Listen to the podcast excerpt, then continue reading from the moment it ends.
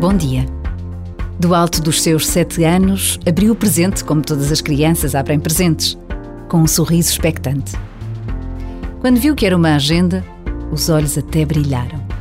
Imediatamente se afastou e abriu as folhas com o cuidado de quem descobre um tesouro. Apesar das tradicionais agendas de papel já estarem tantas vezes substituídas pelos ecrãs de telemóveis e computadores, ainda são muitos, mais velhos e mais novos, os que continuam a preferir a escrita à mão, em folhas diárias. Por vezes, basta a pausa de um minuto para agradecermos sermos todos diferentes uns dos outros, cada um único aos olhos de Deus.